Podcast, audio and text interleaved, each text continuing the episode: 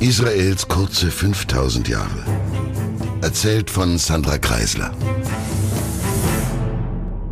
Während wir im letzten Podcast Herodes, dem Sohn des Antipater, beim König über die Juden werden zugesehen haben, sinkt in Rom die Republik. Das mit den Triumviraten hat ja noch nie ganz so gut geklappt. Und die Doppelspitze aus Octavian und Marcus Antonius, die ist auch schiefgegangen. Und was war schuld?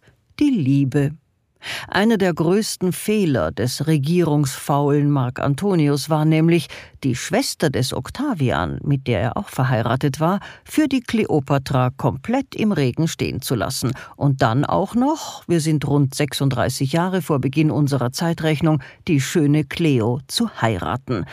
Und das hat seinen einstigen Freund Octavian doch sehr verärgert und so intrigiert dieser im Senat recht begabt gegen den Antonius. Antonius muss zurückschlagen, und es kommt zu einer berühmten Schlacht zwischen ihm und dem Octavian, und zwar in Actimus, das ist eine griechische Halbinsel gegenüber des italienischen Stiefelabsatzes. Antonius verliert mit Pauken und Trompeten, und jetzt hat auch die römische Republik ausgedient. Nicht als Reich, noch lange nicht, aber als Republik. Octavian ist nämlich nicht nur im Zweikampf mit dem Antonius der Sieger, sondern auch auf dem diplomatischen Parkett der Hauptstadt. Er lässt sich zum Kaiser ausrufen, und zwar unter dem Namen Augustus, der Erhabene. Herodes in unserer Region indes hat von Papa gelernt. Er, der zuerst alles tat, um sich mit Marcus Antonius gutzustellen, schafft es, sich sofort so zu drehen, dass er sogar die Strafbataillone gegen den in Ungnade gefallenen Herrscher unterstützt, um sich als treuer Vasall des Augustus zu präsentieren. Und damit schafft er es eben auch, seine eigene Position als König der Juden zu verfestigen.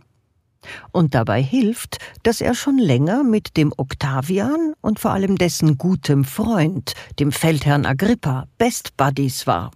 Und noch etwas hilft, das Wichtigste nämlich, das von der herodianischen Zeit zu berichten ist.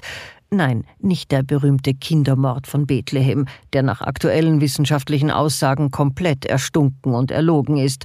Das Wichtigste ist seine Bautätigkeit, die tatsächlich und mit Recht legendär ist und von der sich bis heute, also doch immerhin weit über 2000 Jahre lang, wichtige Städte und Prunkbauten erhalten haben.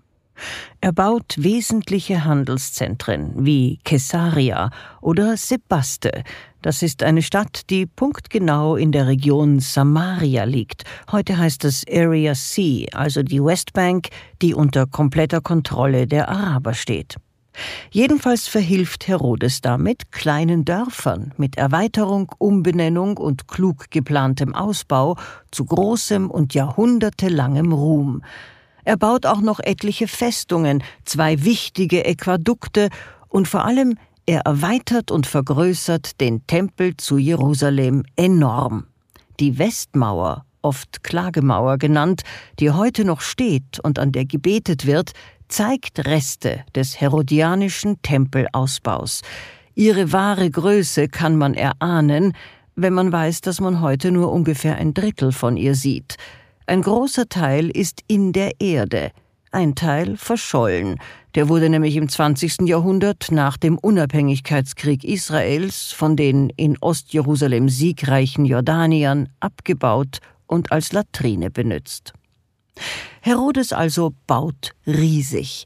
Man findet Steine, die er außerhalb der Stadt bearbeiten und dann fertig gehauen zum Tempel transportieren lässt, mit einer Größe von 14 mal 4 Metern und einem Gewicht von rund 600 Tonnen.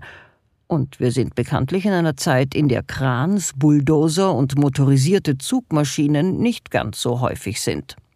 Er baut auch international und er baut immer zum Wohle der Juden und der Städtebewohner. Seine Bauten tragen alle Namen, die entweder tote Lieben ehren, zum Beispiel seinen verstorbenen Goldzungenbruder Fasael, einen ebenfalls verstorbenen Sandkastenfreund, auch Mariamne, die Hasmonäer-Tochter, oder eben, und das war blitzgescheit, wichtige Gestalten des politischen Rom, womit er sich natürlich seinen römischen Bossen gegenüber perfekt empfehlen kann, und so auch Augustus, dem neuen Kaiser. Nach Jerusalem holt sich Herodes sodann viele Weisen aus dem Ausland, Hohepriester aus der hellenistischen Diaspora, aus Babylon, ja sogar aus dem weit entfernten Rom, bittet er einflussreiche und kluge Juden zurück nach Jerusalem, die ihn dann wegen seiner Hilfe auch später stützen. Und im Jahr 31 vor Beginn der Zeitrechnung hat Herodes mit all dem eine absolut unbezwingbare Stellung erreicht, nicht nur im jüdischen Lande, sondern auch in Rom. Er ist eine internationale Respektsperson, er ist ruchlos und brutal, er ist brillant, emotionell ausufernd, und er wird zunehmend paranoid. Ein englischer Historiker namens Arnold Hugh Martin Jones hat nicht ganz unberechtigt gesagt, dass Herodes heute einen deutlich besseren Ruf hätte, wenn seine Regentschaft zehn Jahre kürzer gewesen wäre. Denn gemordet, gekreuzigt und gefoltert wurde zu dieser Zeit überall, und der Hauptteil dessen, was ihm den Nimbus einhandelte, übermäßig grausam gewesen zu sein, geschah in den letzten Jahren seiner Regentschaft. Er wurde nämlich immer hysterischer, weswegen er sogar etliche seiner eigenen Söhne hinrichten ließ, aus Sorge, sie wollten ihm die Königswürde stehlen. Zum Teil stimmte das sogar. Natürlich standen seine Söhne in Konkurrenz zueinander, aber zum Teil sieht man genau denselben psychologischen Ablauf auch bei anderen Diktatoren in der heutigen Zeit. Erst umgeben sie sich sicherheitshalber nur mit engsten Familienkreisen und Freunden, dann entsteht eine Günstlingswirtschaft, die Intrigengeschichten aus dem sprichwörtlichen Denver-Clan blass und altbacken aussehen lässt, und dann werden die Diktatoren paranoid, weil alle nach ihrer Macht greifen. Und sie fangen an, ihren handverlesenen engsten Kreis zu ermorden und zu verjagen. Nun, Herodes hat diese ja fast schon Zwangsläufigkeit wohl erfunden. Man stelle sich vor, Herodes hatte ja am Hof sogar mehrere Ehefrauen gleichzeitig, die alle jeweils vor allem sich selbst und ihre Kinder versorgt und die anderen Ehefrauen und Kinder natürlich verjagt sehen wollten, also ich glaube, allein diese riesige, aufgrund seiner Heiratsstrategie auch kulturell höchst diverse Familie zusammenzuhalten, das war eine kaum zu bewältigende Herkulesaufgabe, und dazu musste Herodes noch ein ganzes, mehrheitlich gegen ihn eingestelltes Volk bändigen. Die Geschichte Herodes ist jedenfalls eine sehr spannende und durchaus nicht so eindimensional, wie sie meist berichtet wird. Er hat viel Verrücktes getan, aber eben auch viel Gutes. Er war blitzgescheit, oft sogar visionär und höchst umtriebig. Er war besonders liebevoll und zutiefst hasserfüllt. Er hatte stete Minderwertigkeitskomplexe und zugleich Allmachtsfantasien. Das geht ja oftmals Hand in Hand. Und, und das will ich damit sagen, es lohnt sich durchaus, ihn genauer zu studieren. Trotz aller Versuche, sich mit dem jüdischen Volk in Judäa gut zu stellen, blieb Herodes jedenfalls, wie gesagt, bei der Mehrheit tief verhasst. Er hatte zwar viele babylonische Juden wieder neu angesiedelt, und die standen zu ihm, doch das reichte nicht. Zudem hatte er inzwischen so ziemlich alle Hasmonäer, die es noch gab, ausgerottet, sogar seine Frau Mariamne, ein Volk, das über Jahrzehnte hinweg eine hasmonäische Herrscherdynastie durchgehend geliebt, zumindest akzeptiert und respektiert hatte, verzeiht das nicht so rasch. Dazu wurde seine Prunkentfaltung als unjüdisch gesehen und seine vollkommene Hinwendung an Rom als verräterisch.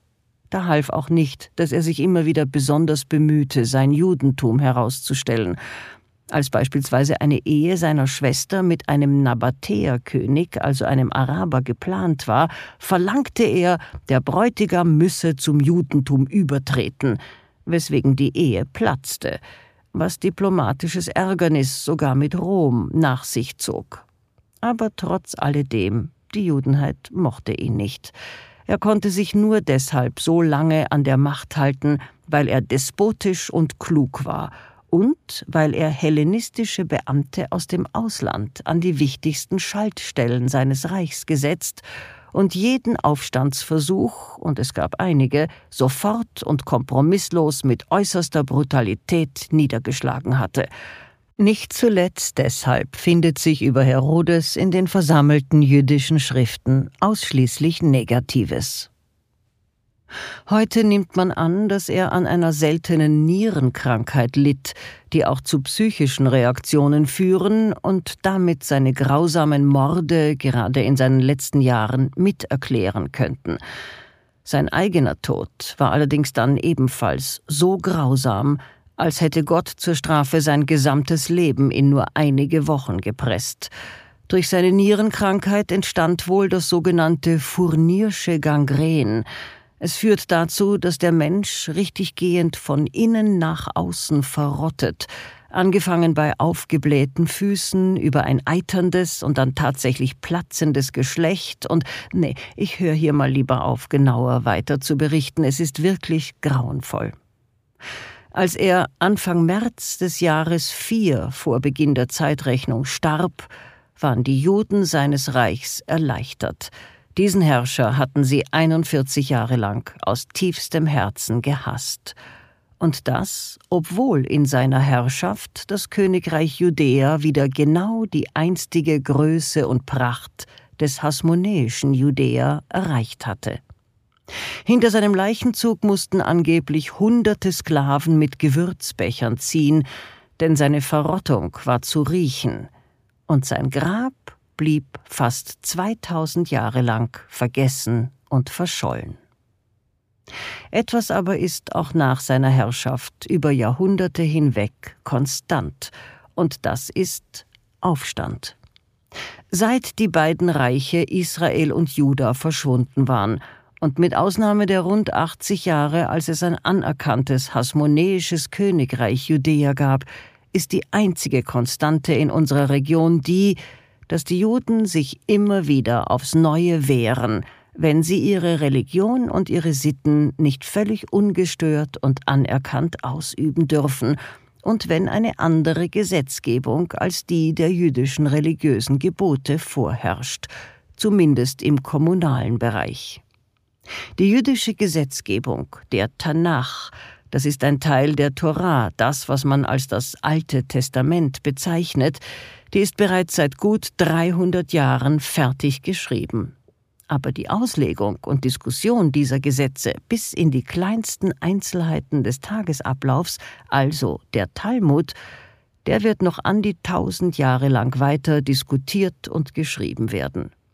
Die Beschäftigung mit der Torah, mit den Büchern der Weisheit ist vorrangig, und die Judenheit wehrt sich in regelmäßigen Abständen dagegen, wie alle anderen dieser Zeit behandelt zu werden. Und obwohl es unter Herodes Aufstände gab, die blutig niedergeschlagen wurden, muss man zugleich betonen, dass Herodes sogar in seinen Testamenten stets besonders viel Augenmerk darauf legte, dass dem jüdischen Element ausreichend Sorge getragen würde.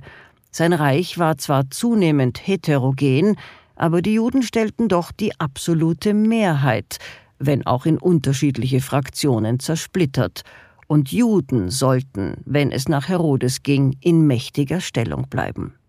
Und ja, Testamente, das ist nicht einfach so gesagt, er hat mehrere Testamente abgefasst, weil es gegen Ende seiner Herrschaft in Bezug auf fähige Nachfolger innerhalb seiner Familie so unübersichtlich wurde und er ganz offensichtlich hin und her überlegte, wie er dem Gebiet und eben auch der Judenheit größtmögliche Stabilität hinterlassen konnte.